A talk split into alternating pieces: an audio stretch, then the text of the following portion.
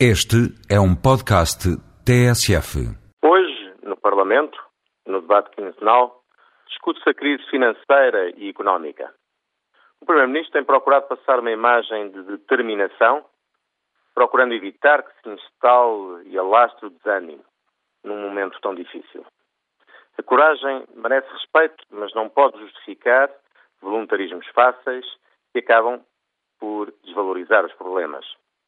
A crise é muito séria e é preciso ponderar os seus impactos nas famílias e nas empresas, precisamente no momento em que se vai iniciar a discussão do Orçamento de Estado para 2009. As consequências podem ser devastadoras, por exemplo, sobre a classe média, sobre a endividada e incapaz de pagar os seus empréstimos.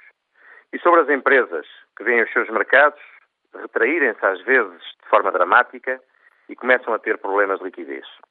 Em vez de anunciar pacotes de medidas, o Governo devia hoje aproveitar para dar o exemplo.